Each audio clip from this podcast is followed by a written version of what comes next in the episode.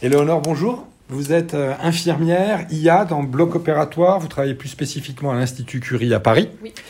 Et vous avez mené une expérimentation très intéressante, très innovante. Vous pouvez nous l'expliquer en quelques mots? Alors, on a mis en place à l'Institut Curie euh, une expérience où on a décidé de trier les déchets de deux façons différentes. Une première fois telle que l'ARS Île-de-France nous recommande de le faire, c'est-à-dire en mettant dans les DASRI, donc les déchets d'activité de soins à risque infectieux, euh, tout ce qui serait touché par euh, des liquides biologiques du patient ou tout ce qui pourrait être à risque psycho-émotionnel. Donc par risque psycho-émotionnel, on entend tout ce qui pourrait heurter la sensibilité des personnes qui traitent les déchets. Ça, c'est ce que préconise donc l'Agence régionale de santé, c'est ça? Absolument, oui, tout à fait. Donc on a fait ce premier tri comme ça. On se rend compte que en faisant ce mode de tri pour des chirurgies très fréquentes chez nous, comme la chirurgie du sein, on arrive à plus de 80% de nos déchets opératoires qui se retrouvent dans les déchets à risque infectieux. Et on a fait un second tri où cette fois-ci on a traité les déchets de façon un petit peu plus raisonnée comme ça l'était fait avant.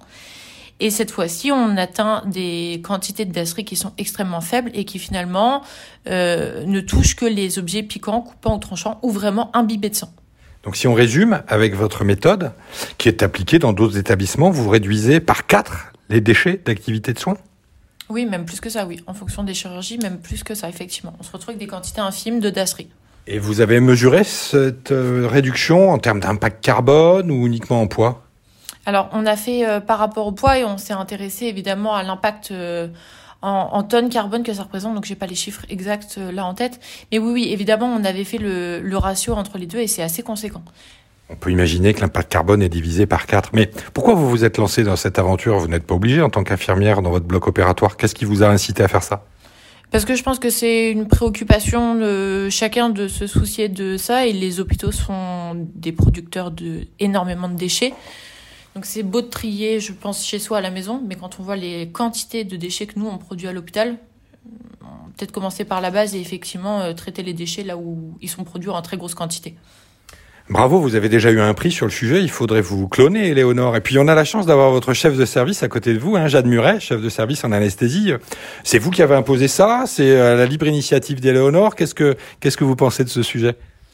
Non, pas du tout. Je ne suis pas euh, une terroriste du développement durable, mais un petit peu quand même. Et euh, c'est vrai que par voilà, en parlant avec les personnels qui travaillent au bloc opératoire, ils sont très motivés, ils ont plein de projets, ils ont plein d'idées. D'ailleurs, moi, j'ai lancé quelques, j'ai lancé quelques idées, mais Eleonore et Sonia, qui, qui est l'IBOD, euh, qui a travaillé avec Eleonore sur ce projet, euh, elles viennent me voir, elles me disent pourquoi on ferait pas ci, pourquoi on ferait pas ça. D'ailleurs, on se voit aujourd'hui parce qu'on a un projet de recycler des flacons en aluminium euh, qui nous sont arrivés récemment suite à un changement de marché. Voilà, donc non, c'est une, c'est une expérience collective. Qu'est-ce que vous essayez de nous dire? On jette des flacons d'aluminium dans des blocs opératoires en France aujourd'hui? Bah oui, on a changé de marché, donc on a des flacons d'aluminium qui contenaient des médicaments et on ne sait pas quoi en faire. Donc on se réunit aujourd'hui pour savoir comment euh, valoriser euh, ces flacons qui sont faits à partir d'aluminium et qu'on voudrait recycler. Super, je sais de toute façon que vous avez déjà trouvé quelques pistes. En conclusion, euh, Sophie Augeot, vous êtes responsable de la RSE, responsabilité sociale et sociétale dans cette belle institution. Qu'est-ce que ça vous inspire tout ça? Moi, je trouve ça génial, ces, ces initiatives comme ça collectives qui se sont développées et qui ont permis justement de, de faire prendre conscience à l'échelle de l'institution de l'importance de s'engager dans ces démarches, surtout au vu du contexte. Hein, avec euh, donc c'est super et, et on est tous motivés pour continuer ensemble dans ce sens-là. Eh bien, Sophie, Éléonore, Jeanne, bravo, vous êtes des exemples pour la profession. Merci beaucoup. Comme quoi, quand on veut agir, on peut. Merci. Merci.